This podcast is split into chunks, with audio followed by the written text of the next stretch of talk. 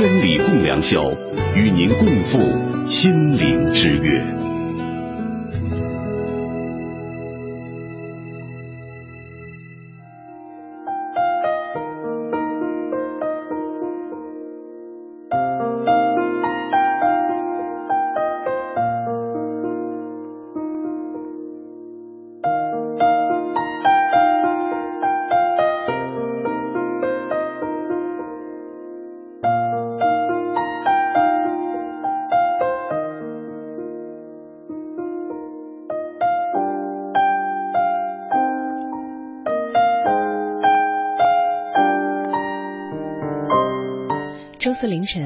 小昭在中国之声电波的这一头，向你问一声好。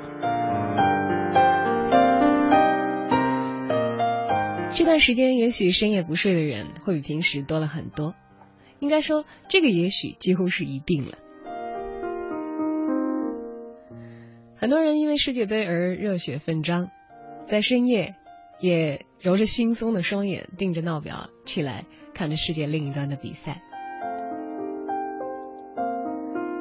而另外，可能还会有一些人习惯在夜里有人安静的陪伴，哪怕我们相隔千里。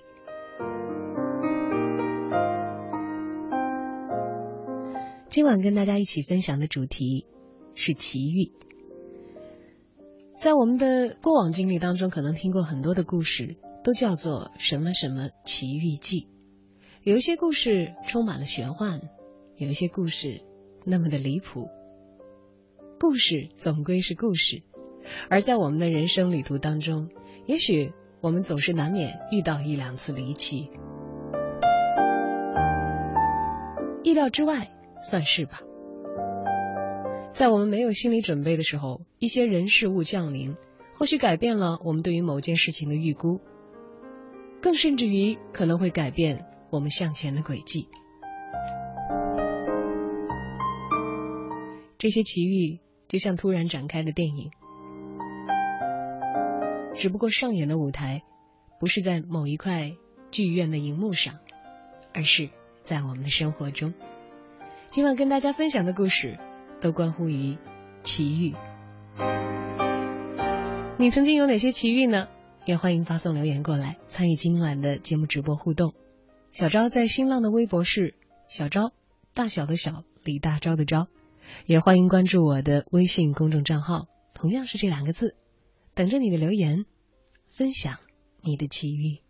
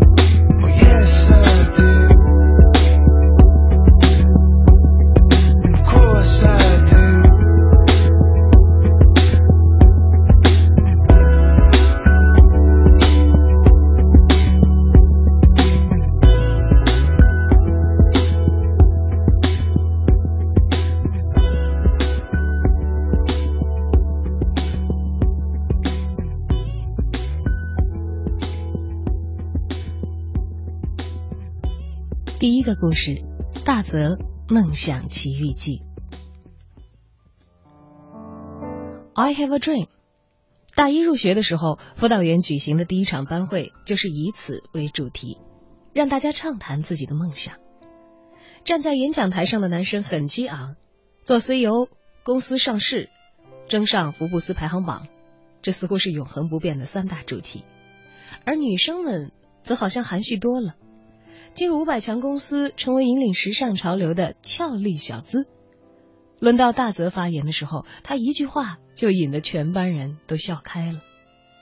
大泽的语调带有浓重的乡土口音，他从小生活在山区，考进京城的高等学府是整个村子里的荣耀，祖祖辈辈生活在封闭的大山里，听大人讲，翻过山就可以看到海。随着年龄的增长，他翻过的山越来越多，可是每次攀登到山顶，放眼望去。除了层层叠叠的山峦，就是无尽的天空，波澜壮阔的海洋对他来说只是一个传说。于是他决定考出山区，选择离海最近的大学。据说，当他得知录取自己的并不是最初填报的海滨大学时，如果不是父母的苦苦哀求，他差点会撕了通知书，选择复读。站在讲台上的大泽，多少带着几分遗憾。他大声地说：“他希望有一天可以像哥伦布一样，航海环游地球。”大泽的发言除了让大家感到会心一笑之外，更多的是觉得他透着执着的傻气。大泽睡在我的上铺，是我一踹脚他就会有感应的人，但我很少可以让他从上铺探出头来。清晨，当我睁开眼睛，他已经在操场跑完二十圈了。拎着灌满热水的暖瓶和全宿舍的早饭，坐在桌子跟前儿。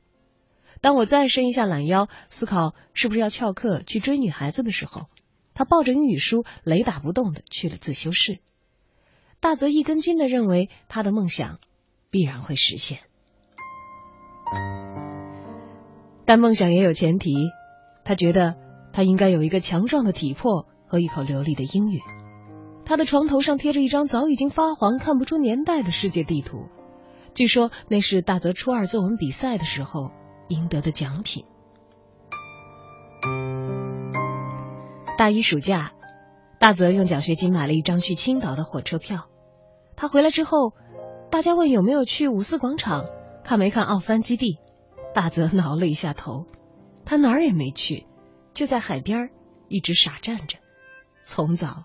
一直到晚，从潮起到潮落。那天晚上，大泽破天荒的没有去自习，喝着他从青岛带回来的易拉罐啤酒，一遍遍向我描述第一次见到海的情景。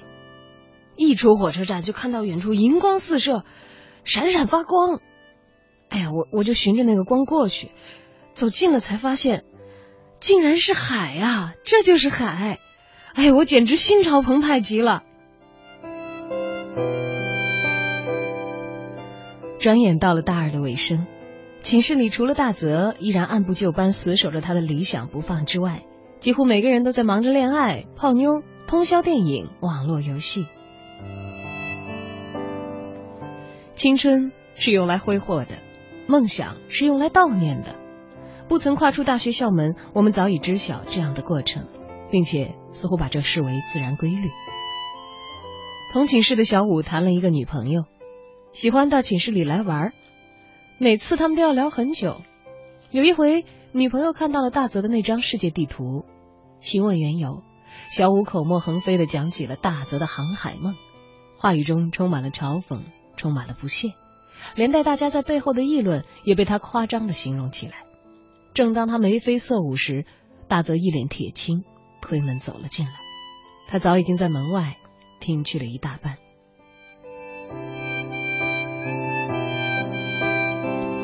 大泽愤怒的把墙上的世界地图撕了下来，几把揉搓将它撕成碎片，丢进了垃圾篓。羞愧难堪的小五匆忙拉着女朋友落荒而逃，一连几天都不敢回宿舍。那天晚上，大泽喝多了，他哭着问我，他是不是真的太过幼稚了？环球航海根本就是痴人说梦。我拍拍他的肩膀，梦是好的，实现却太艰难。不光要有时间，更重要的是需要大量的金钱做后盾。能够不要刚毕业就失业，对我们来讲就是最大的恩赐了。谁敢拥有像你这么昂贵的梦啊？两箱啤酒很快被我和大泽通通干掉。在我喝的醉意阑珊时，我仿佛看到大泽踉跄的走向垃圾篓，拾回了地图的碎片。借着窗外的月光，他趴在水泥地上，一点点开始拼凑。我哈哈大笑起来。这个家伙果然喝多了，他竟然以为月光会变成一艘海船，载他驶向梦想的彼岸。我倒头睡去。醒来的时候，大泽依然不在上铺。原本贴着世界地图的墙面，像昨天一样空白。自此，大泽的航海之梦再也不曾听他对别人提起过了。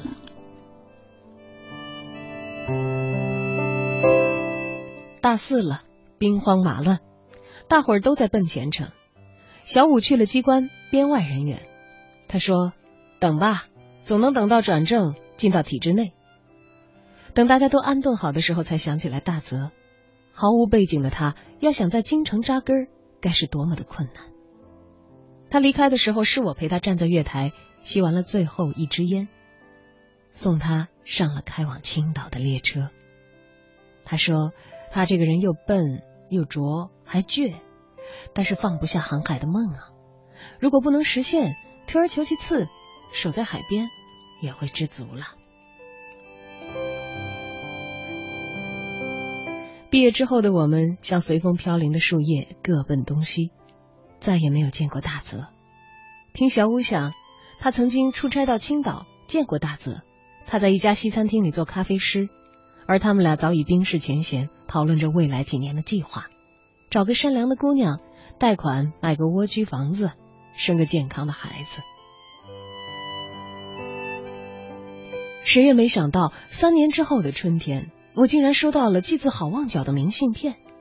大泽满脸笑容的站在那座著名的灯塔前，他说：“奇迹总是眷顾那些追求梦想、锲而不舍的人。”做了咖啡师的大泽，每当看到窗外的海时，心情是那么的愉悦。他煮的咖啡香浓味美，总是让人意犹未尽。有一天，有一位长着络腮胡子的老人走进了西餐厅。他喝过大泽煮的咖啡以后，问他愿不愿意跟着他走。原来这名老者是个船长，他有一艘豪华游轮，载着游客常年环绕地球，驶往世界各地。他的船上正好缺少一位像大泽这样可以把咖啡煮得如此美妙的人。在那一刻，大泽的梦想得以实现。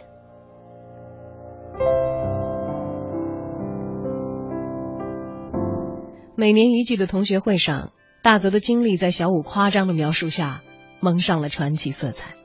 他感叹：“大泽这家伙简直太走狗屎运了。”我端着酒杯走到酒店大厅摆设的地球仪前，手指转动，一万两千九百三十三，这是从北京到好望角灯塔的公里数。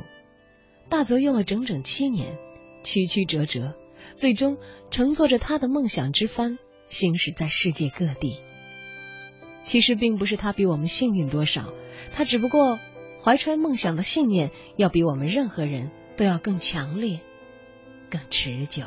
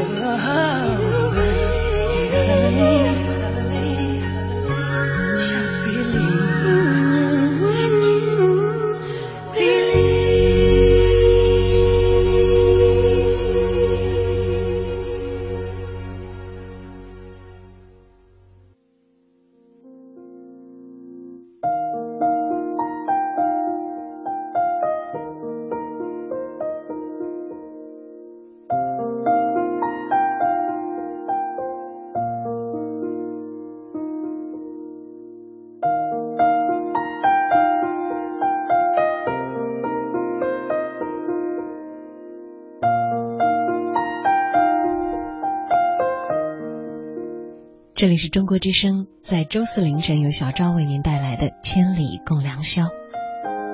今晚我们分享的话题是奇遇。那些未曾想象过的人，无法预估的路，像一部没有看过的电影，就在生活里充满戏剧性的突然展开。不明的状况或许扭转了整个故事，却并不妨碍当事人在当时全情投入。我把这叫做奇遇。你有过这样的经历吗？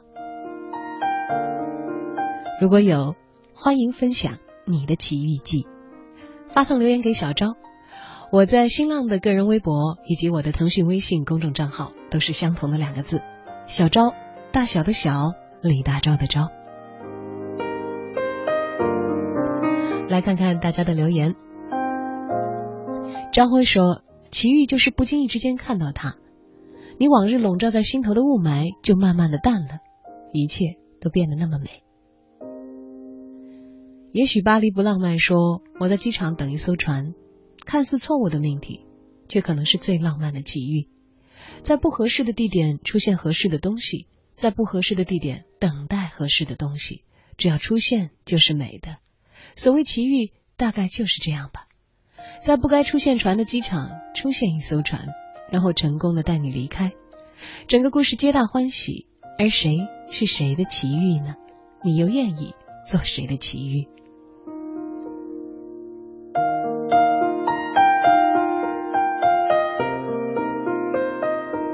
？Silence Waves 说：“这些年来，想必还是自己准备不够充分吧，总是错过了很多不经意之间就容易遇见的人。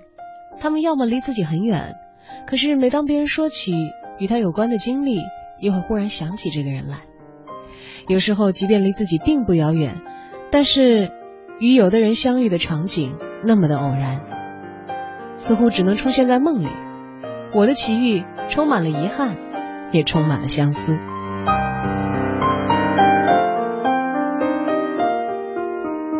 而另一位朋友似乎道出了平凡的真理。他说：“奇遇没有，只有太多平凡的相遇。”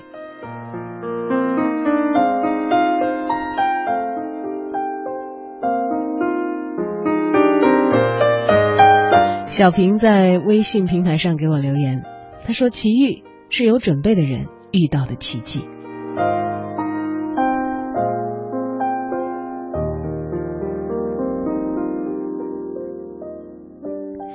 墙角摘蘑菇说：“有人说爱情不是奇遇，可当我们在这样的奇遇里有了爱，就觉得似乎一切早已注定。适合走到最后的人，从一开始就是为了彼此而生。我相信这一切，相信冥冥当中会有缘分，也会有分离。有心的人再远也会记挂对方，无心的人近在咫尺，却又远在天涯。”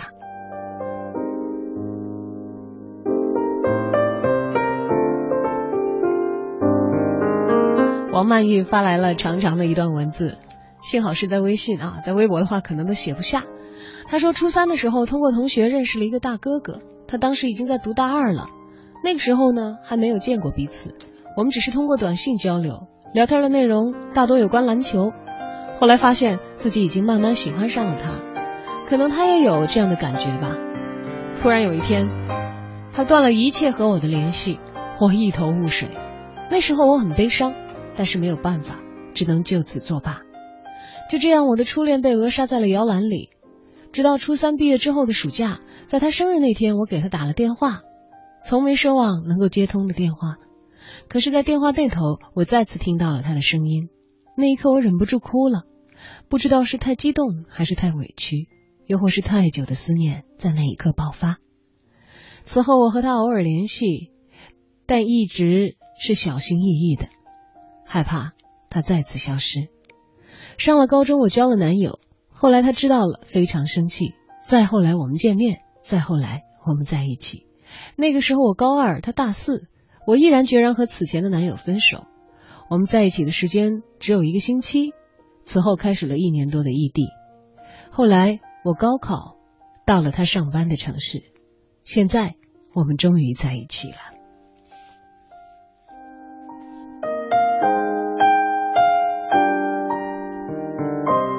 我想，也许最初的相遇是平凡的，只是因为有了后来不平凡的故事，对于这位朋友来说，这段相遇才会变得算是奇遇吧。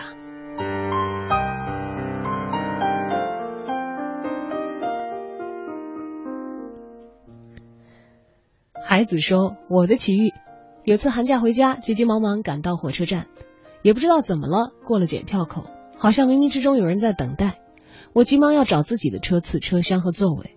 旅途中，一个很可爱的女生问我十六号车厢在哪儿，我只是随便指了指，因为我也忘了自己居然也是十六号车厢。我偶然发现他就在我后头跟着，我停了停，跟他说：“我们一起走吧。”到半路，他看到他同学，我只好先走了。找到车厢之后，我慢慢等，无聊当中，他就在我的旁边。我看了看我的车票，哎，我们同一车厢啊！好不容易挤上车，终于看到我的座位，人好多啊，太多了。有人拍拍我的肩膀，哎，你也在这儿？我点了点头。两个座位空空的，我们俩居然坐到了一起，什么都没说，只是相视笑了笑。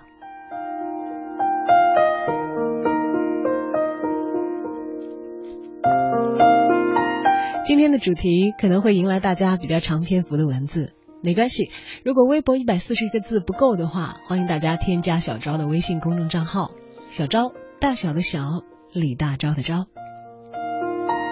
我的微信公众号和我的微博个人账号都是这相同的两个字。今晚我们分享的故事，希望你发来的故事都有一个共同的主题，两个字：奇遇。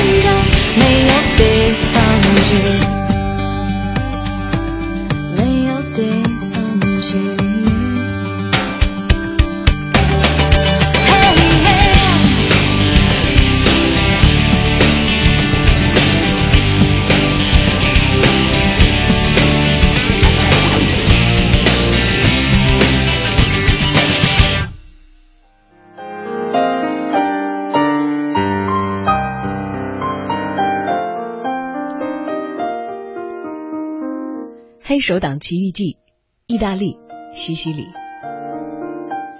你们怎么会跑到这儿来？西西里首府巴勒摩旁的一个小站台，光头站务员翻着我们的我们的铁，翻着我们的铁铁路车票问了好几次，我们答了好几次，如何在巴勒莫上错车，只好在临近的第一个小站，也就是这儿跳下车。想请他帮助我们搭公车或者是计程车返回巴勒摩，也许来得及坐上原本的那一班八点零八分开往拿坡里的火车。这是我们在西西里的最后一个晚上了，晚上七点四十五的陌生小站。忽然想起在此逗留的五六天，都以西西里北岸的巴勒摩火车站作为交通枢纽，不断的进站出站，也不断的离开巴勒摩。每到一个小城市，我都忍不住想。我们会不会进得来出不去啊？毕竟是看过《教父》的人，西西里的名产那可就是黑手党。地中海上最大的岛西西里位于意大利西南，自古是环地中海域民族交汇点，东西文明往来的桥梁，曾经受到不同民族的统治。源自中世纪的黑手党也在此发展出庞大的地下势力。然而，旅程的第二天，当我们从特拉帕尼公车总站旁边低矮的渔村建筑进入辉煌旧城区的时候，那往往的阴影却被瞬间扫光了。公元前八世纪，腓尼基人所建的港口城市特拉帕尼位于西西里西岸，老城又在城市最西边。十四、十八世纪，西班牙统治者所建的巴洛克式建筑沿海大道矗立，老城中央的艾曼纽大道、迷宫小道纵横交错，一座座的小广场围绕着露天咖啡馆、餐厅、精品店、昂贵的泳装、凉鞋，还有印着马龙白兰度教父造型的帽子。气氛是那么的明朗又恬静，仿佛地中海上的度假小城。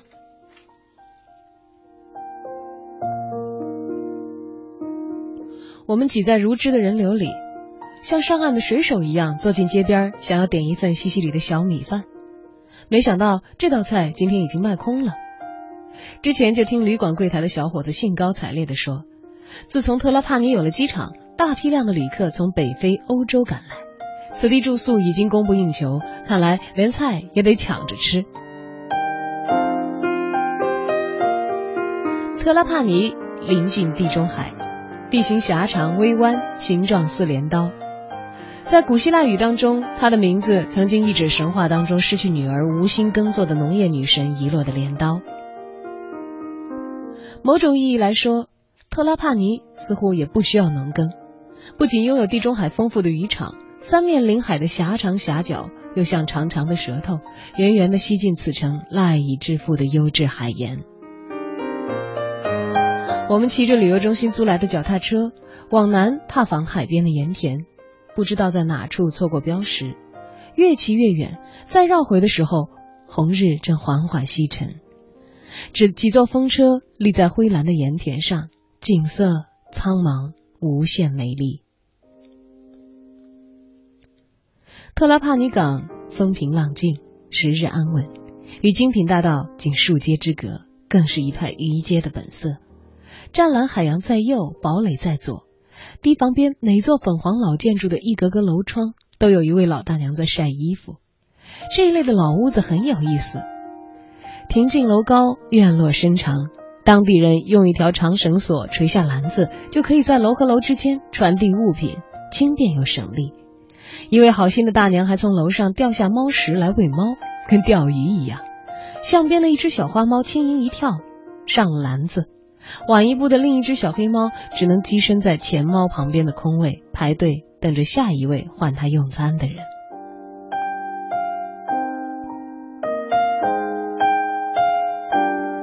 小巷前驻足观看，忽然觉得这地中海十字路口上的西西里。也像半空垂在周边民族眼前的一块白发白花花的肥肉。腓尼基人、希腊人、罗马人、拜占庭人，九世纪的阿拉伯人、十一世纪的诺曼人，还有西班牙人，他们都曾经来到这里统治。仿佛它的历史有多长，外来的统治就有多长。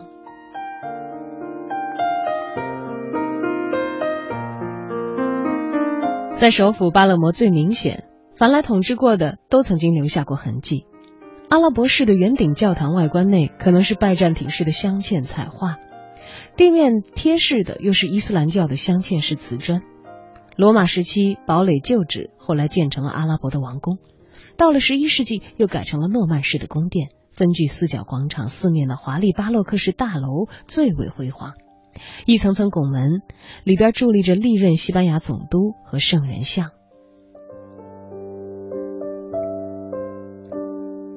那些圣像似乎总是不舍得退场，仍在欣赏布景华丽的剧院包厢里正在上演的戏码。他们等着看的是什么戏呢？看小情侣在喷泉旁边斗嘴吗？看一群摩托车警察呼啸而过，为一辆黑头车在窄巷街道上穿梭吗？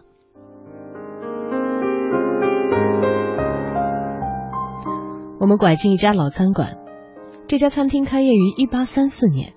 旅游书说，他招待过西西里议会，也曾经是前几任黑手党老大的御用餐厅。看来黑白两道通杀呀！来这儿其实是为了尝尝它地道的巴勒摩小吃内脏包，细饱卤汁的牛内脏从深褐色的大锅当中捞出来，夹进汉堡面包里，撒上大片的乳酪丝。我以为唇舌之间会有一种猪肝软管一般的韧劲儿脆感，却薄如牛肉片一样柔嫩入味儿，有一点像意式的叉烧包。餐后走到室外的座位区，头顶梁柱之间忽然有几只鸽子扇动翅膀，发出一种空洞的气流摩擦声，像是透着某种隐隐的杀意。小巷突然驶来几辆黑色的轿车。车上下来几位墨镜西装男，该不是我们真的闯入了某个帮派的秘密集会吧？原来巷底就是教堂，接着还来了盛装的丽人、穿花裙的小女孩，这是真正的西西里人来参加婚礼了。我似乎有点失望，这美好明亮的巴勒摩星期天下午，观光马车清脆的踏过诺曼皇宫前的棕榈树下，假日的女学生散步在冰淇淋小摊前。我们在街上散漫的走，竟然又遇到另外的一场婚礼。刚完成仪式的新人走出教堂，扑啦啦放走数对白鸽，这些白鸽朝着天空飞去，而一旁观光巴士上的乘客都开心的鼓起了掌。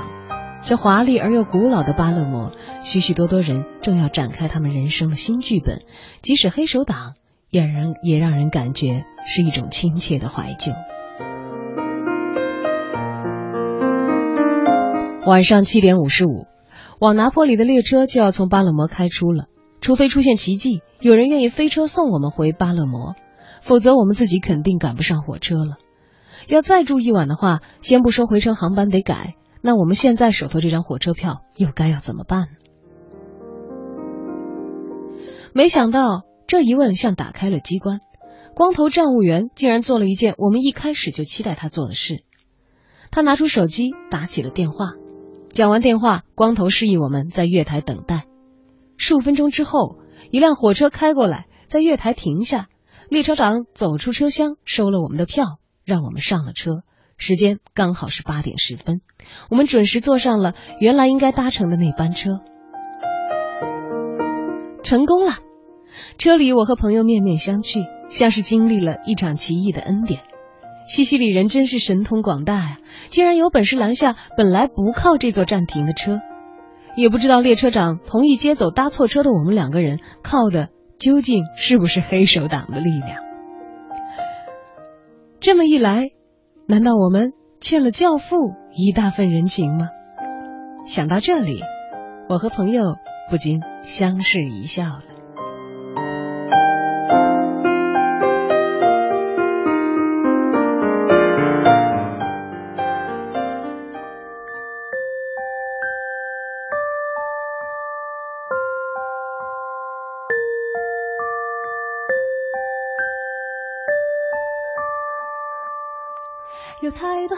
不必未必，有太多小心翼翼，有太多的定律奇怪逻辑，有太多线里条里小不爱你，却忘了也有即兴的张力。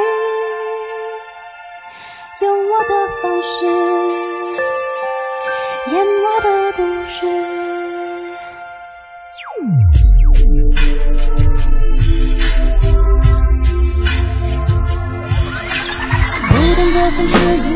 呼吸，激动的心是爱在悠扬呼吸，微笑的眼是快乐在呼吸，感觉好充实。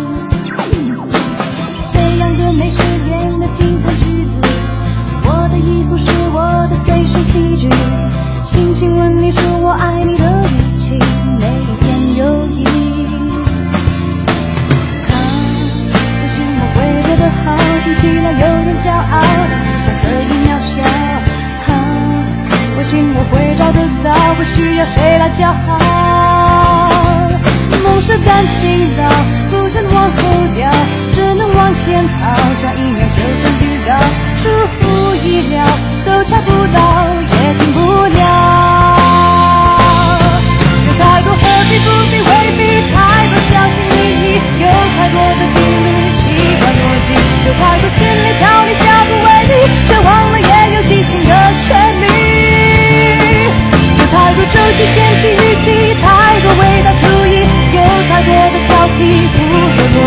有太多规律是你组成比例，却忘了爱有即兴的权利。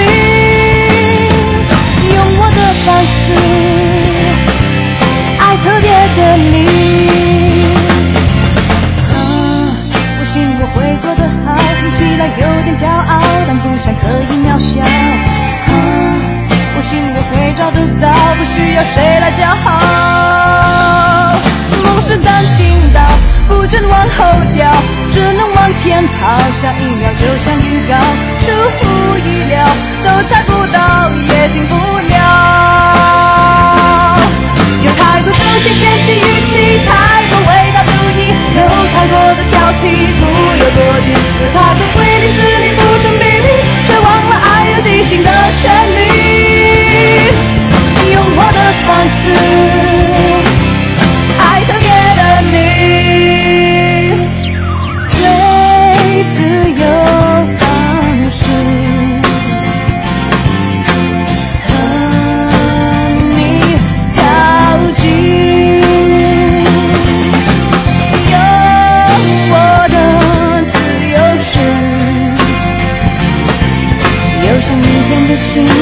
在大海里。我想我再回不去没有你的日子，生命要有你，才会有我专属的表情。有太多何必不必未必，太多小心翼翼，有太多的定律，奇怪逻辑，有太多线里条里小不为例，却忘了也有即兴的权利。有太多熟悉嫌弃语气，太多味道注意，有太多的挑剔，不有逻辑，有太多规律是你组成比例，却忘了爱有即兴的权利。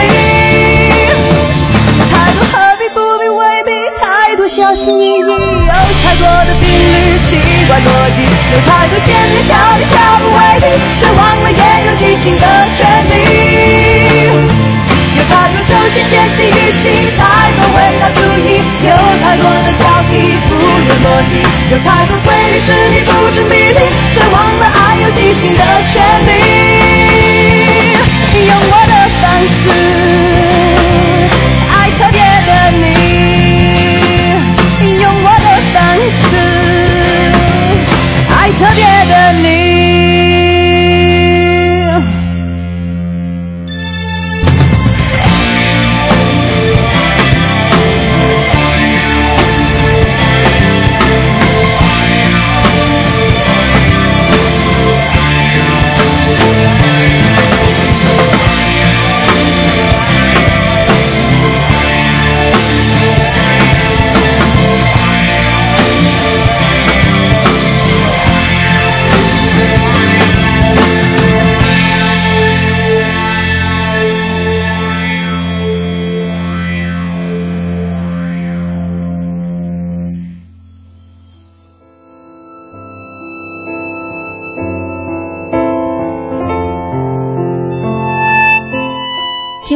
今晚千里共良宵，小昭为你准备的故事都关乎奇遇。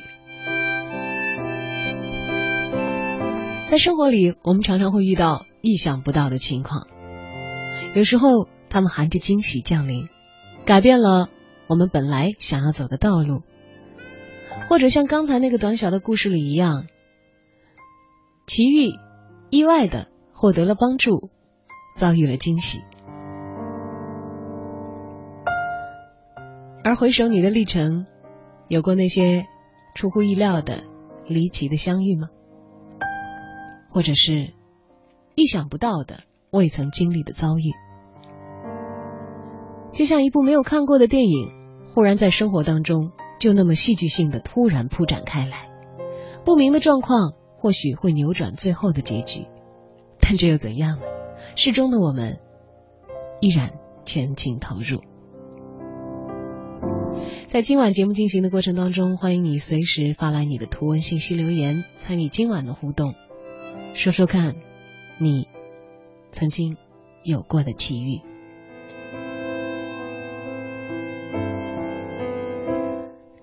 欢迎大家把留言发送到小昭在新浪的个人微博，或者是留言到我的腾讯微信公众账号，都是相同的两个字：小昭，大小的小，李大钊的钊。来看看微信平台上大家的留言。这位朋友说：“我的奇遇竟然是在三亚遇见好几个老家哈尔滨高中时期的同学，是好几个，我也不敢相信呢。这大概就是缘分所带来的奇遇吧。”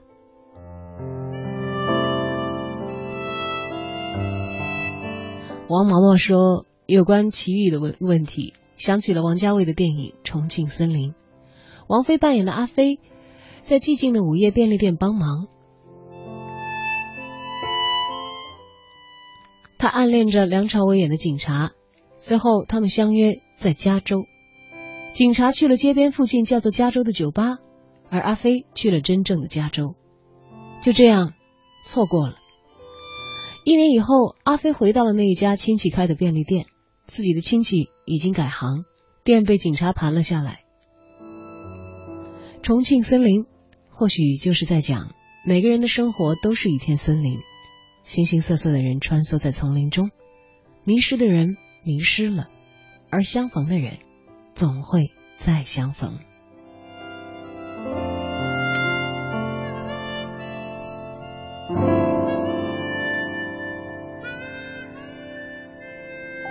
Katrina 说：“两个人不认识，却被家长朋友们认为有可能生活在一起，在一个咖啡厅见面，就是奇遇。认真想想，很奇特吧？”我觉得这位朋友所描述的这个场景不太像奇遇，倒是很像是相亲哦。海龙才吉说：“因为有了人海相遇，才显得那么偶然，那么神奇。”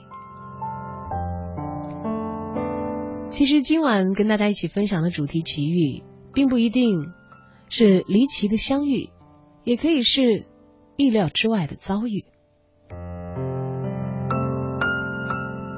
那些全无心理准备所遇见的人和事，有的也许真的改变了我们呢。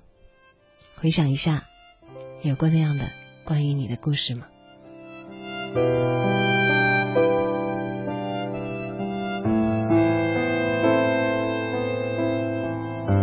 在微博平台上，也有很多朋友发来了自己的留言。超二哥说。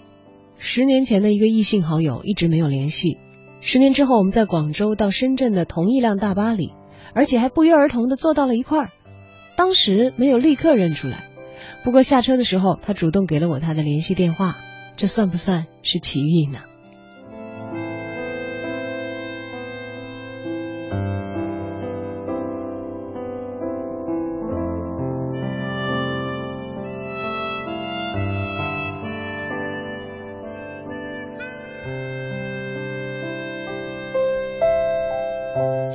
在今天的留言当中，有大部分大部分的人都把自己和自己爱过的人的相遇算作是奇遇，而且有那么多那么多的留言都说六十亿人遇上就是缘，而相爱像奇迹，所以那样的相遇对他们来说算是奇遇了。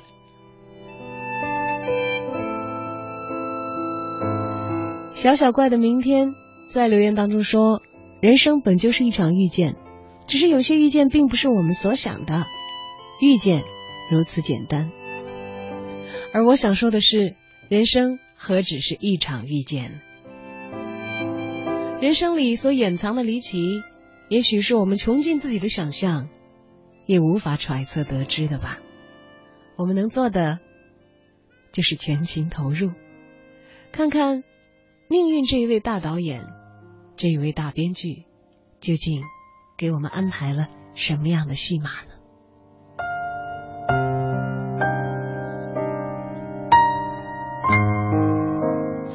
有一位朋友啊，嗯，他的网络昵称叫“没有个性的人”哇，他说：“朋友少又宅，会有奇遇吗？”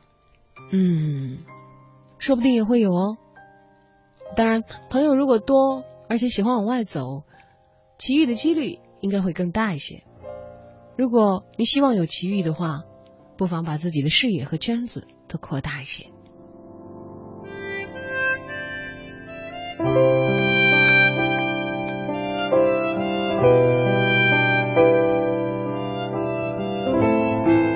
你的温柔是我执着的念说。还在平房住的时候，总去旁边的邻居家找哥哥玩。他比我大一岁，我的童年里满满都是和他一块嬉闹的回忆。中考没有上同一座高中，家里也迁吧也迁到了楼房，从此失去联系。高中毕业，我被邀请参加初中同学的升学宴，没想到我的发小也在，一起回顾童年时光，开怀畅饮。从那时候便知道，回忆回不去，那些人必须要珍惜，尽管不算是奇遇。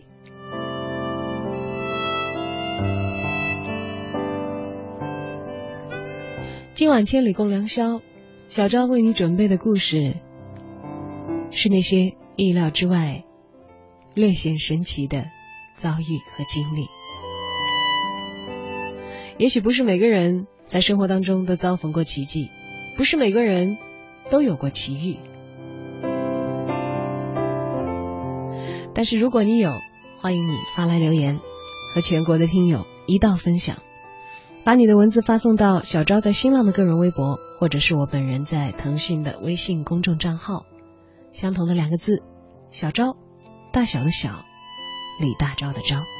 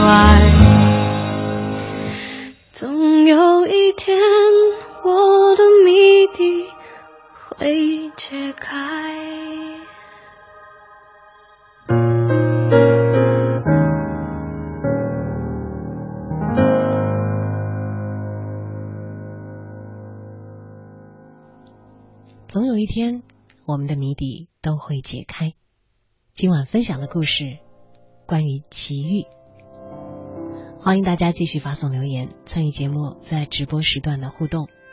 小昭在新浪的个人微博和我的微信公众账号都是小昭，大小的小，李大钊的昭。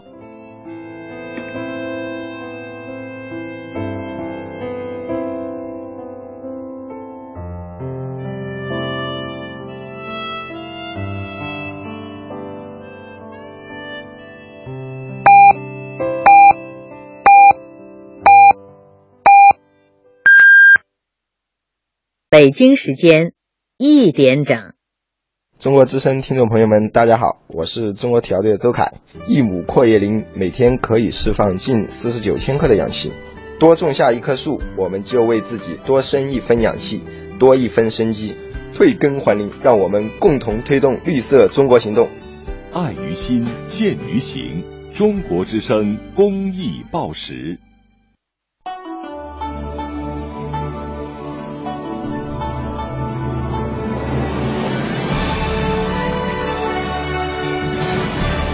中央人民广播电台中国之声。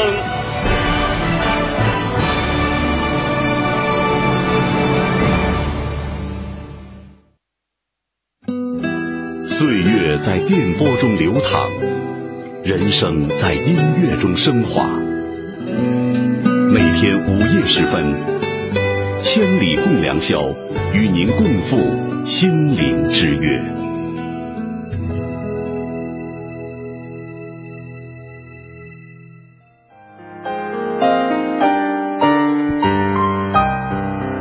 凌晨一点，欢迎回来，千里共良宵，继续和小昭共赴今晚的千里之约。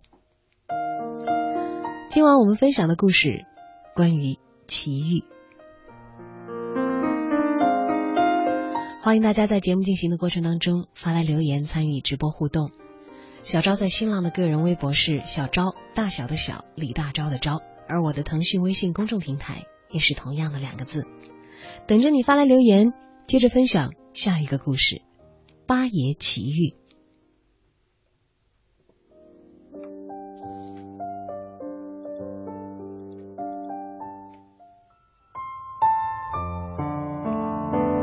八爷是我们村儿的一个算命先生，虽然已经去世有半个世纪了，但他的很多离奇的经历依然在村里流传。八爷名叫厉生，十多岁的时候生了一场沙子，从此双目失明。后来跟邻村的一位盲人开始学算命，八爷记性好，三五年间就学成了。跟着师傅锻炼了几年，就开始独自四处闯荡。一开始，八爷受不了苦，看不到生活的希望，曾经几次三番寻过短见，多亏别人及时发现，才得了救。家里人怕他再次想不开，就让他十几岁的侄子小顺陪着他，顺便给他带路。这一天天气非常的热，走了很长一段路之后，他们来到一个村庄的附近。他们刚坐在一棵树下，想乘一会儿凉。小顺说：“那边的树底下也有一个盲人。”于是八爷就叫小顺收拾东西，准备离开这个村儿。那人听到他们说话，热情的邀请他们过去。他们过去之后聊得很投机。那个人姓莫，八爷就管他叫老莫。过了一会儿，八爷说口渴了，打算到村里去要口水喝。老莫说不用着急，很快就会有人送来茶水。八爷正半信半疑，听到了一阵脚步声。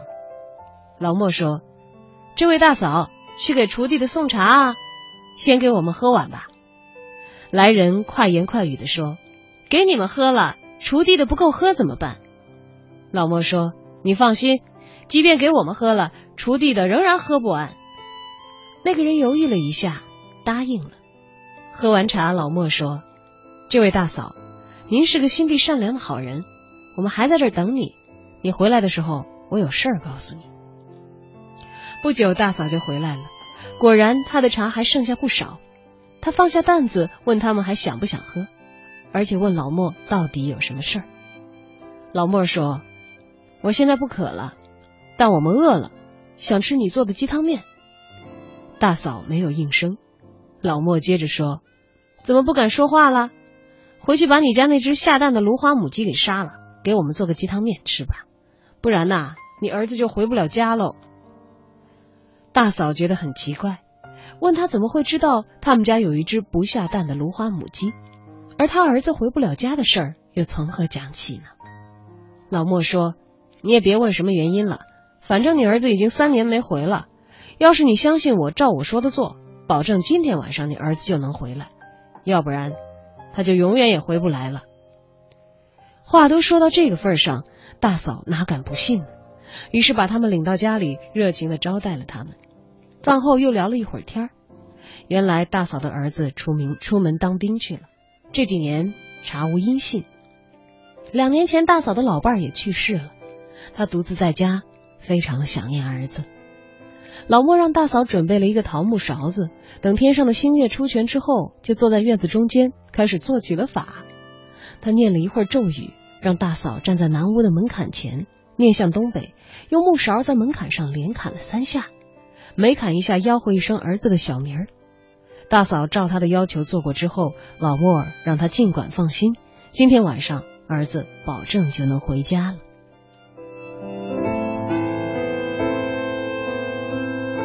大嫂半信半疑，再加上思儿心切，就一直坐在屋子里等着儿子。到了半夜，大嫂正在迷迷糊糊的打瞌睡，忽然听到门响，急忙跑出去看，果然是儿子回家来了。大嫂大喜过望，上前抱住儿子就哭了起来。大嫂感觉儿子身上湿漉漉的，急忙问起了原因。儿子把那天晚上的奇遇告诉了他。原来他从部队回家探亲，离家还有四五十里路，突然下起了暴雨。他看见附近有个窑洞，就进去躲了雨。天渐渐黑下来，雨却不见小，而且越下越大。他就展开铺盖睡起觉来。就在他睡得迷糊的时候，忽然听到母亲吆喝了一声他的小名儿。他以为是做梦，翻了个身继续睡。一会儿又听到了一声吆喝，好像就在自己的耳边。他感到非常的奇怪，警觉起来。紧接着听到了第三声，他觉得这件事实在是太离奇了，于是一咕噜爬起来，决定冒雨回家。于是他收拾铺盖卷儿，走出了窑洞。他刚走出窑洞没几步，身后轰隆一声，窑洞塌了。他非常的震惊，就急急忙忙的往回赶。过了一会儿，雨就停了。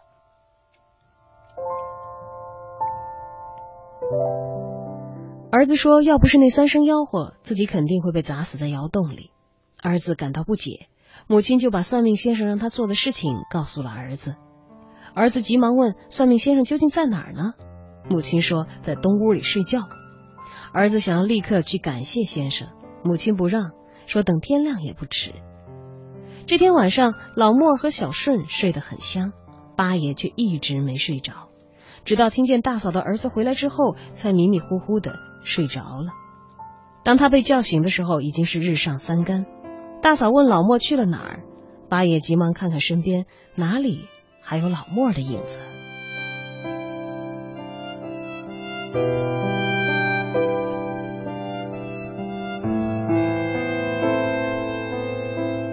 转眼这件事情过去了两年多，可是八爷对于老莫一直念念不忘。这天，八爷路过老莫的家乡，就想去拜访他。来到老莫的村子，他四处打听老莫的住处，但村里人都说没有这个人呢。八爷不相信，继续打听。有个老年人说，他们村曾经有个姓莫的算命先生，但那都是好几百年前的事儿了。据说他不但算命很灵，而且心地善良，救助过很多的有缘人。后来一次外出算命，就再也没有回来。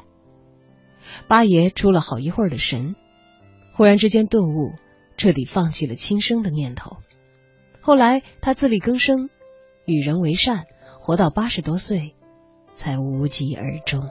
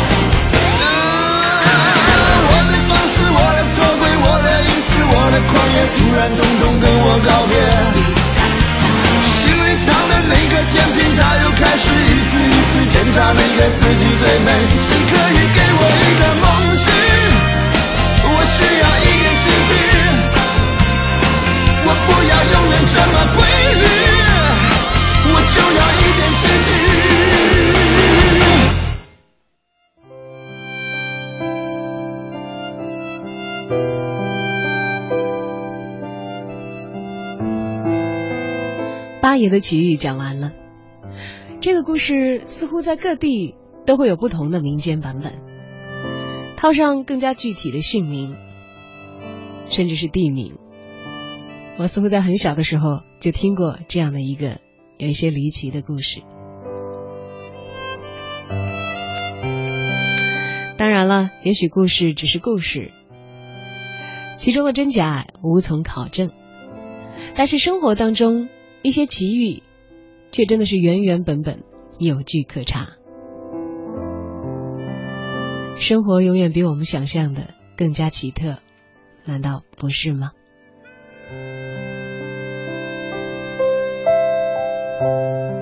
来看看大家的留言，似乎在我们平淡的生活当中，有真正比较离奇经历的人还是在少数的。火星人星仔说。我人生当中第一个奇遇，也是最特别的遇到，是在去年。啊，我参加了我们省的跆拳道比赛，对于一个才学习不到三年的新手来说，是一个挑战呢。但奇迹就是这样，出乎意料，首次参赛的小组当中，我奇迹般的从小组出现，到了决赛。比赛之后，居然从茫茫人海里脱颖而出，得了第三，算是我的奇遇吧。那么出人意料，这可能算是意外的惊喜。而下面这位朋友的遭遇，可能要更加的像是奇遇一些吧。空白记忆说，说到奇遇，在罗马遇见了一个德国人，他跟我借了二十欧，还给我留下了他的联系方式。回国的时候，在飞机上又遇到了他，这算不算是奇遇呢？应该算吧，那么的有缘分。他在回程的飞机上把欠你的二十欧还给你了吗？妹，特别可爱的这位朋友啊，他说我的奇遇就是在一个大雨天，垃圾桶的旁边遇见了我的男朋友，当时他正在倒垃圾。习惯一个人说，我的奇遇是在火车上遇到和我戴着同样手链的一个人。他就坐在我的旁边，于是我们相视一笑，就这样在火车上度过了一个夜晚。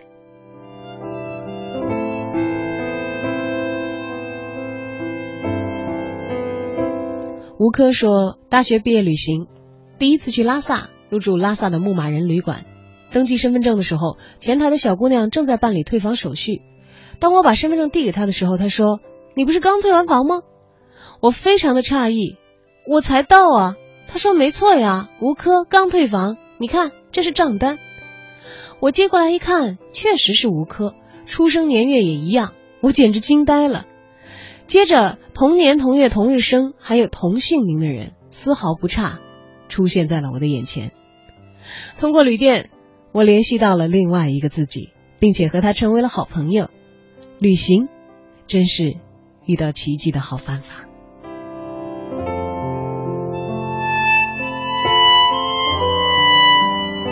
真的算是奇遇了，同年同月同日生，而且同一个名字，在同一天入住了同一间旅店。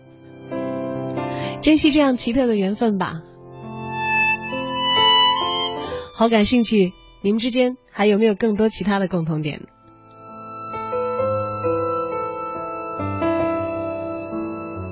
俊涛说：“怎样才算是奇遇呢？好像没有经历过，期待着属于我的奇遇。”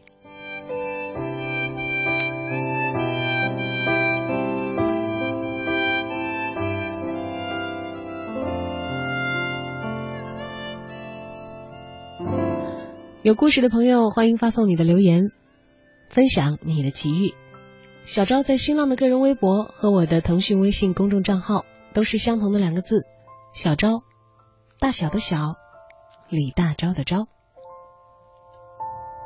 一起来听下一个故事：南洋奇遇。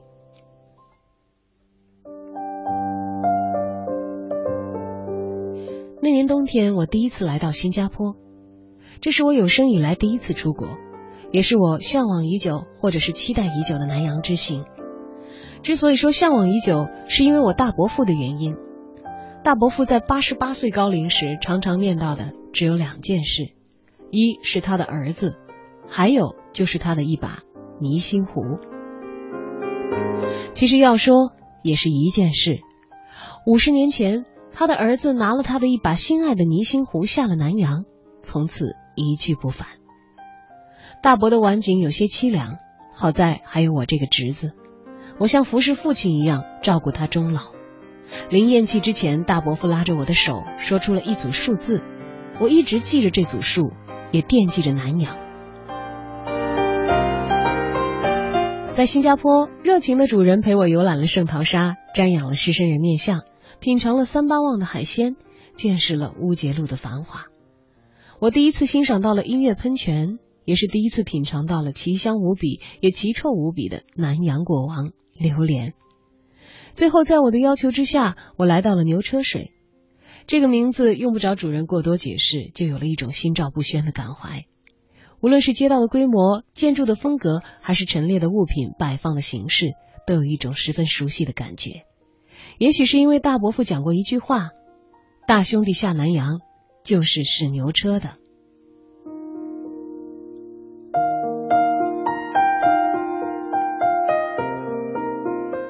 我在吴兴馆前驻足，那是一所平房，门口贴着一副对联儿：“欲使家声远，吴兴事则长。”哎呦，这分明就是我的本家嘛！据说我们沈氏出自浙江吴兴，因此百家姓当中标明吴兴郡。也因为明朝的时候出了一位御史，而一直被人所称道。这副对联自古至今一直沿用。走进馆里，我看到了一些久违的物品，像是门角的水烟筒、墙上的蓑衣，还有大眼力、台阶上的木屐，这一切都那么的熟悉。再看壁橱里的一把茶壶，那分明就是一把泥心壶。壶身上刻着一只精灵一样的松鼠，十分的可爱。壶上刻的字清晰可见：“横空何须观苍色，至高自然笑天低。”我的心似乎受了重重的一击。这刻字还是出自一百零八岁的篆刻大师韦景雄韦老先生之手。更让我期待的还是那把壶的主人，必定是与我本次行动有渊源的。主人见我神色奇异，过来和我寒暄，不过又令我失望了。过来人只是一个才三十岁左右的后生啊，按说如果是大兄弟，应该也是年近古稀了。我问后生这把壶哪儿来的，他回答是家父留下的。我就向他请问他父亲的大名，他说沈克月。克月，我回想在族谱之中似乎没有这个排行。一定是在外边另起的了。我问他：“那你知道你的老家在哪儿吗？”他说：“广东。”我问能不能再具体些，他说：“哦，是在一个叫船埠的地方。”听到这里，我心中有了数。我们家乡原来就是广东，后来划归了广西，可是，在外面的地图上还一直以广东称呼。船埠不是县名，也不是镇名，更不是村名，而是村里的一个小区域。小的时候曾经听说，我们家住的地方就叫船埠。我再问那个后生，知道他的名字叫沈建南，这就更不与宗族相关了，只能解释为子在外，祖律有所不从。而这些都不重要，重要的是那把壶。从小主人手中接过它，只觉得它很沉，轻轻一晃，壶里头果然有东西，要斟又斟不出来。冥冥之中，我确定这就是我要寻找的壶了。大伯父曾经说过。他常用它来盛酒，大兄弟拿走的时候，壶肚子里正好盛满了一壶土蒸米酒，那是除了大伯谁也喝不到的烧酒。这么说，那壶已经在那酒已经在壶中藏了半个世纪了。不说是壶，光是那陈年老酒，如果还是当初的酒，也就价格不菲了。我问那后生：“你这壶卖吗？”他回答：“卖，只是卖不出。”原因嘛，一是价格，二是壶里的东西倒不出来，除非破坏它。因此，在这里藏了多少年，也没有谁来买。我心想，今天终于遇上了，可以问一问价。可是他开价就是五百万新币，我的天！按照当时新加坡元和人民币的汇率，那得是三千万的人民币呀，天价里的天价。小主人见我脸色难看，话锋一转，说。不过还有一个条件，我急忙问是什么条件。他说家父临去世前曾交代，要是有人能够不破坏壶，倒出壶里的酒，就送给他，分文不取。我接过壶说：“那我试试。”看着那壶口的刻度，我将壶盖左右旋动了几下，一股浓香立刻飘出，直钻鼻孔。小主人回身取了一只小瓷杯。对着壶嘴儿，我轻轻把壶一斜，清纯透明的酒液汩汩而出。小主人弃杯下跪：“哎呀，终于找着亲人了！”我说：“亲人太笼统，按照辈分，你该管我叫七叔。”是七叔好。你什么时候回去？我跟你一道回。家父走前叮嘱过，只要知道祖宗在哪儿，就要我回去拜祖的。好，这酒我们带你到你祖父的坟前，让他老人家品尝。于是我又把那壶盖旋动复原，那酒就又秘密的藏在壶中了。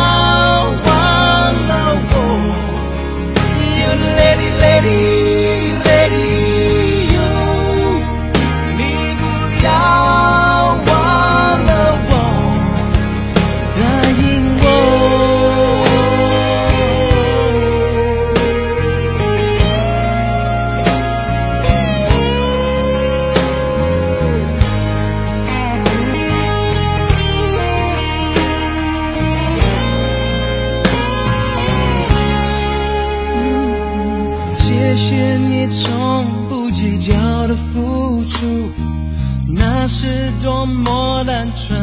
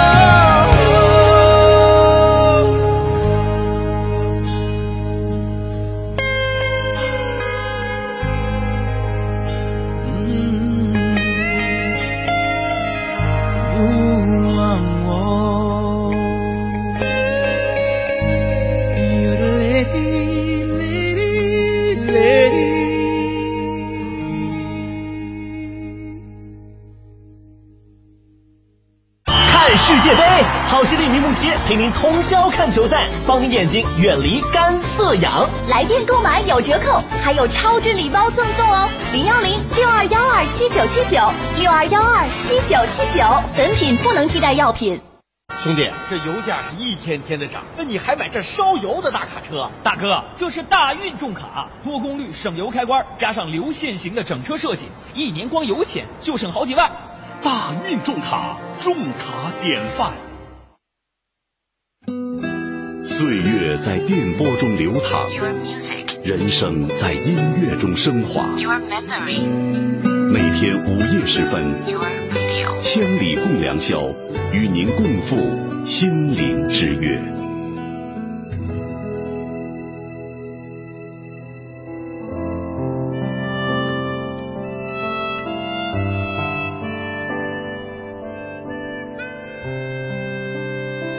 今晚的话题关于奇遇，也许是人生太平凡，或者是我们走过了足够多的路，见了足够多的人，即使遇到离奇也不以为怪。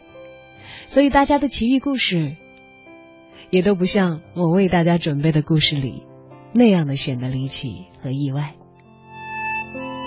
不过这没有关系，人生嘛本就是如此。很多奇迹，也许也都是在回望的时候才惊觉，哎呀，原来那个时候，那个劲儿是那么的寸，那样的时刻，是我们此前所没有预预料到的独一无二。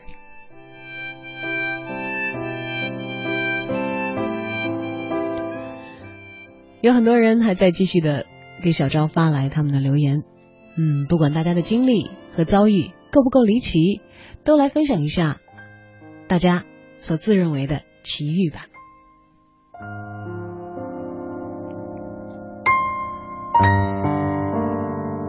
凤娇娇说，奇遇就是在去往火车站的公交上，一上车就和一个男的四目相对，完了我去到他旁边仅剩的空位坐下，沉寂良久，他突然递过来一只耳机说听歌吗？我我错愕然后默默接下他的耳机。接下来的一路没有再说话只是听歌。到站下车我把耳机递还给他然后各自离去。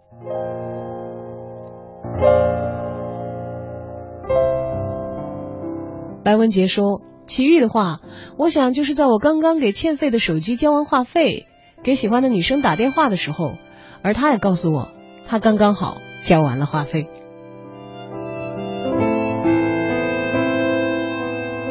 小兰子在留言里说：“偶然一次，我在餐馆里遇到一个做兼职的男生，他和我异地恋的男朋友长得特别的像。最近我每天都会遇到他，他偶尔会对我笑一笑，这就成为了每天的一种期待。这是我最喜欢的一次奇遇了。我想有一天能够认识他，再把我的男朋友介绍给他，说不定他们俩是失散多年的兄弟呢。”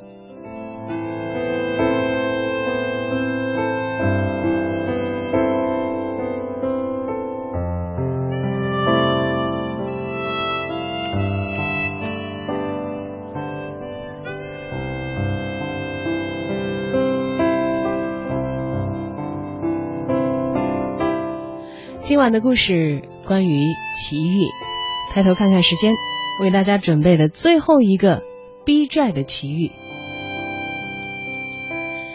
可能需要整个的剩下的时间来分享完毕了。当然，如果你继续发来留言，如果我们读完下一个故事还有剩余时间的话，或许会念到你的故事哟。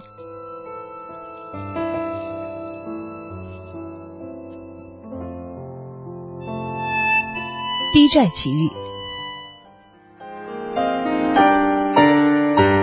王一伟欠下债务，既躲也既不躲也不赖，他拼命打工，想要尽早还钱。他的淳朴和执着，终于为自己赢得了一次转机。王一伟做了两份工，白天到一家超市做理货员，晚上给一家快递公司送货。这天晚上十一点多，他送完了最后一单货物。蹬着自行车回到暂住地，下车的时候腿一软就栽倒在地了。他想起身挣扎，但身体软软的使不出劲儿来，只好躺在那儿不动了。这个时候，一个姑娘凑到跟前，仔细看了看他，忽然惊叫出来：“王一伟，真是你啊！哼，你躲呀，我看你能躲到地洞里去。”不用看也知道，正是债主崔佳佳找上了门。王一伟叫苦不迭。只好苦着脸对他说：“麻烦你先帮我把车扶开吧，我得站起来啊。”崔佳佳帮他摆开了自行车，可王一伟还是站不起来。崔佳佳又上前把他扶起来，看他连站都站不住了，就把他扶进了出租房里。王一伟一头躺倒在床上，从裤兜里摸出钱包，把钱递给他：“我就这么多了，你先全拿走吧。”崔佳佳接过钱包。打开一看，里头只有一些碎币，又把钱退还给他，厉声问他：“你这几个钱连我路费都不够，你打发小鬼呢？”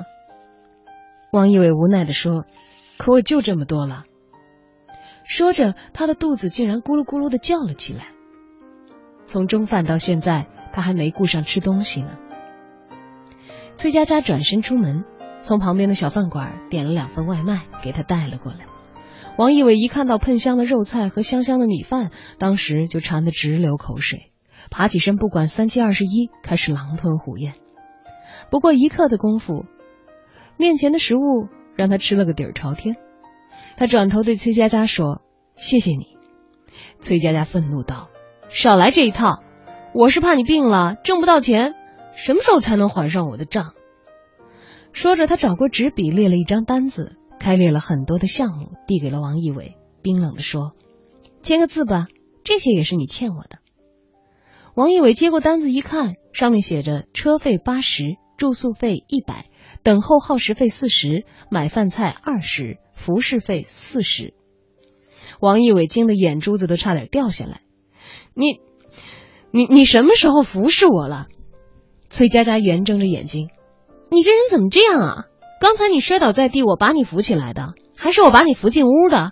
看你挺饿，我还跑出门去给你买了饭菜，这还不是服侍你啊？再说了，我就收四十算多吗？他收起单据，鼓着眼睛问他：“欠我的那些钱，你准备什么时候还呀？”王一伟青着脸：“我现在做两份工，再不成，我再找一份吧。”崔佳佳大声说起来。哎你以为你铁打的呀？你要累死了，我的钱找谁还去啊？你不能再去找工作了，你再辞一份。嗯，大不了你多干一些日子，嗯，多付我些利息好了。现在两份工，你准备留哪个？王一伟气得就快跳起来。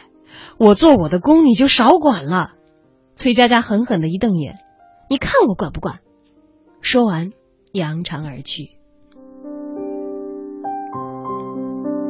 王一伟恨得只想吞掉他，但是很快又泄了气。他们俩本来是同学，高考时双双落榜。王一伟回家种地，后来听说上面有了退耕还林的政策，他们乡里半是山区，当然也在此列。他眼珠一转，想到了一个发财的主意，于是做起了树苗生意。想不到的是，他居然看走了眼，买进的树苗不成材，竟然长成了柳毛子。乡亲们纷纷到他家讨赔偿，他只好跑出来打工赚钱付赔款。而崔佳佳正是他最大的债主，人家找上门了，他自然只有低声下气。第二天一早，王一伟强打起精神，赶到超市去上班。但是刚干了一会儿，经理就把他叫过去，说他被辞退了。王一伟惊问原因，经理无奈地说：“刚才有个姑娘找到我，跟我说你昨天夜里晕倒了。你要是晕倒在我们超市，那我可就赔惨了。你还是趁早走吧。”他还想再解释，经理却不愿意听了。不用问也知道，那个找到经理的人肯定是崔佳佳。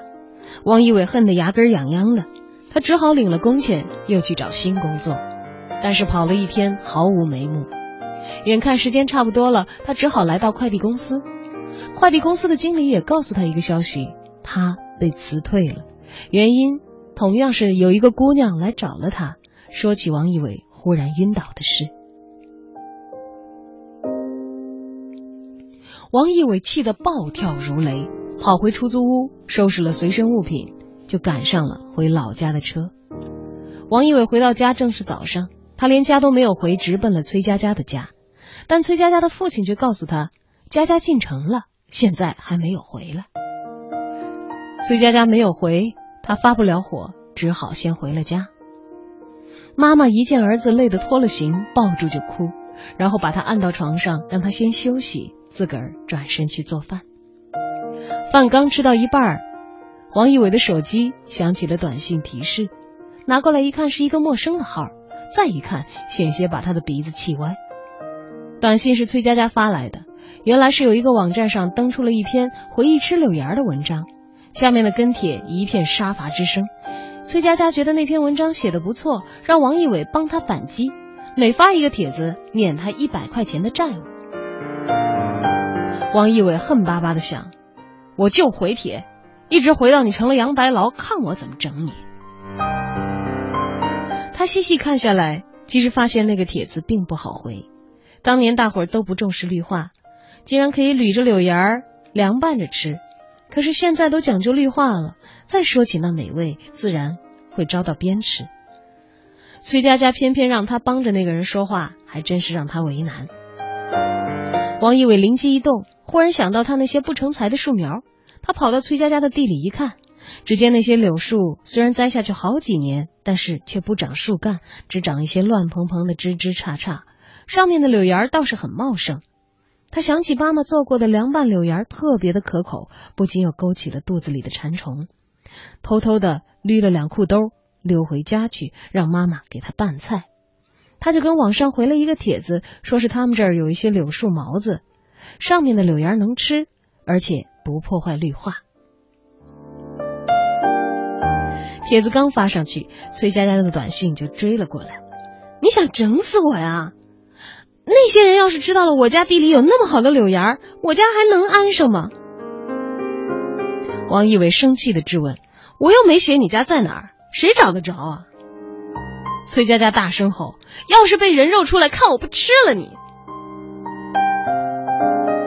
王一伟虽然梗着脖子说那不可能，但一想到网络的强大，他不觉还是有一些心悸，不时的看看帖子，越看越心凉。先是有人想吃柳芽儿，然后有人想收购柳芽儿，再有就是人打听这些柳毛子都长在哪儿，接着就有人从网名上认出了他，说找到他就找到了那片柳毛子的所在地了。王一伟吓坏了，左思右想，最后决定开溜，先躲过风头再说吧。他提上笔记本就开跑，妈妈追上来，把刚拌完的柳芽装进塑料袋儿，塞给了他。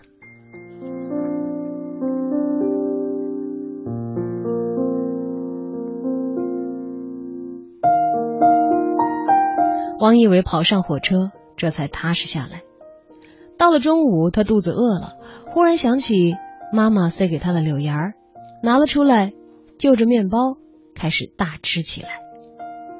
旁边两个乘客看他吃的香甜，闻到了香味儿，也馋得直吞口水，就请他们一道来吃。那两位尝了尝，大声叫好。一位胖乘客忽然问他：“哎，你这柳树的苗是从哪儿进的呀？”王一伟说起了他错买苗木的经过。那位乘客一拍大腿：“你害得我好苦啊！”王一伟惊愕的睁大眼睛。那位乘客这才说：“他呀是林科所的研究员。”几年前看到很多人爱吃柳芽儿，就看中了这个市场，开始尝试嫁接可食性的柳树。可是这些柳树不长树干，多长枝杈，嫩叶切苦偏甜，更适合食用，并且每年的春天可以取三茬。谁知他想推广试种的时候，树苗却被人当作普通的柳树给拉走了。他遍寻不得，只好重新开始。王一伟惊叫：“天哪，原来是这样！”原来拿错了树苗，让我背了一身债呀！那位研究员连忙向他打听柳树现在的生长情景。王一伟忙说：“咱吃的这就是。”那位研究员又尝了尝，兴奋地说：“成了，我成功了！”旁边那位忽然插话：“那要不咱坐下来谈一谈？要是价格合适的话，我把柳芽全买下来。”原来这一位是一个饭店的经理，对于饮食文化。特别有研究，他也看到了那个火爆的帖子，知道了柳园的大好前景。何况还有那个火爆帖子所起到的广告效应，看到这么好的机会，自然是要抓住了。火车到了前面的小站，三个人就都下了车，改换回程的列车，回到了王一伟的家乡。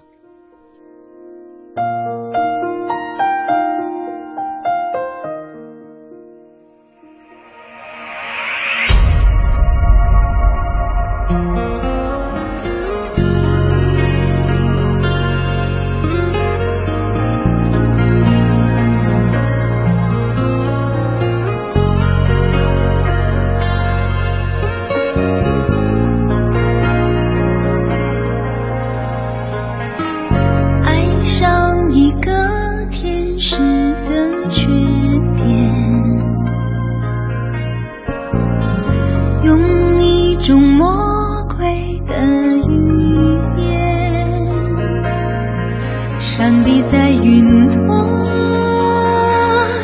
只眨了一眨眼，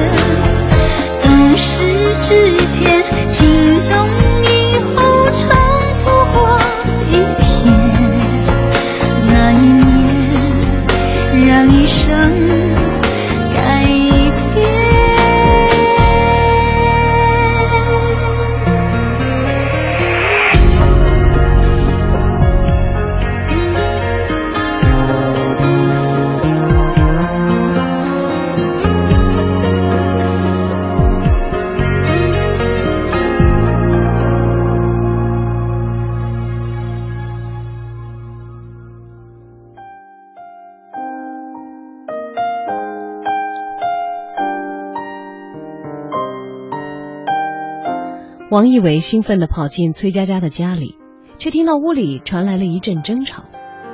崔佳佳的爹大声喊着：“你别想出这个门了，花了那么多钱，也不见你追回一分。”崔佳佳哭着说：“爸，你怎么就不明白呀？我铁了心要跟他了，他要是累出个好歹，我这辈子可怎么办呀？”他爹重重的叹了一口气。那孩子日子都混成那样了，那人有可有什么好啊？崔佳佳说：“他心眼儿好，咱买的树苗长不成材，找他去要账，他二话不说就承担下来，还拼命挣钱来还。我想给他减轻点负担，让他回个帖子，就算抵一百块钱的债，他也不肯蒙我。嫁给这样的人，心里我才踏实啊。”王一伟愣在当场，接着流下眼泪。原来这真是个冤家，是他真正的终身的债主。就算还上他的钱，却还要用一生的时间来还清欠他的情和心的债。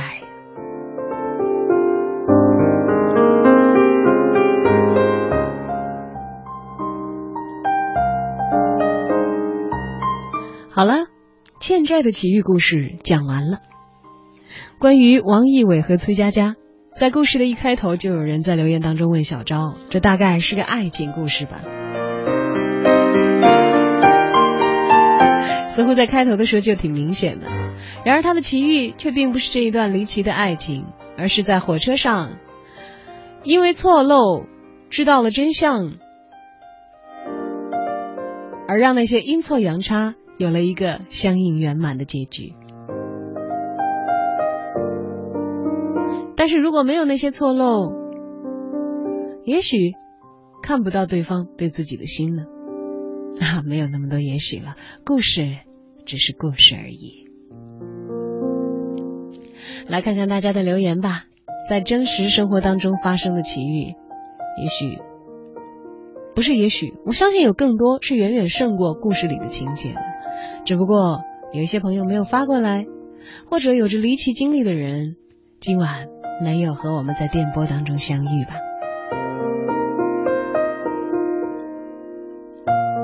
最后的时间来看几位朋友的留言。Q 宇说：“奇遇是遇见那些优秀到离奇的人，让你眼前一亮，他们督促自己去改变，让你也希望变成更好的样子。”窦童心说：“奇遇就是我站在教学楼的拐角等了很久，终于看到了你，你却对我说：‘好巧啊，怎么又见到你？’另一位网友在留言里讲，也许是我去过的地方太多，经历的也太多吧。有一件小小的奇遇，那年春天我去东北打工，下火车之后发现钱包不知道什么时候丢了，又渴又饿的我来到一个店铺前，想要讨碗水喝，不料开店的老板却是我的中学同学。在他乡遇到故人，还是在这样危难的时刻，不用说，我吃饱喝足，而且走的时候还有了去工地的车费。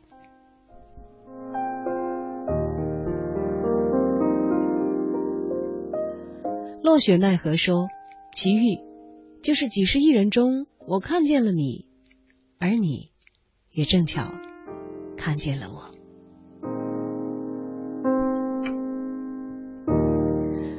好了，今晚的故事，小赵为大家准备的已经讲完了。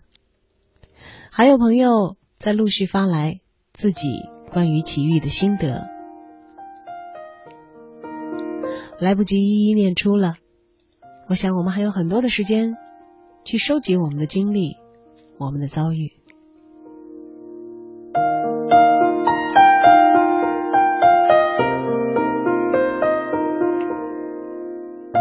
不管我们的人生有没有遭逢足够离奇的过往，本身它就像一个奇迹一样展开。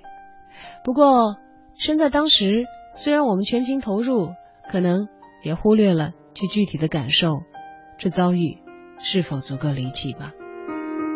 如果有那些值得感慨的，扭转了你的某段故事结局的遭遇，今天的节目之外，也欢迎大家通过网络平台跟小昭共同来分享。说不定在以后的某期千里当中，会有你的故事开启我们新一期的话题。好啦，夜已经深了，也感谢大家在电波那头衷心的陪伴。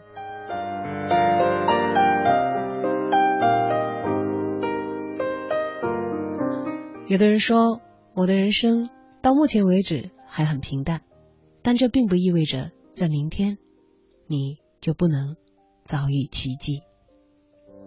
所以睡个好觉吧，为明天积蓄能量，去迎接可能新鲜、离奇、幻彩、充满让你激动内容的更新、更广阔的人生。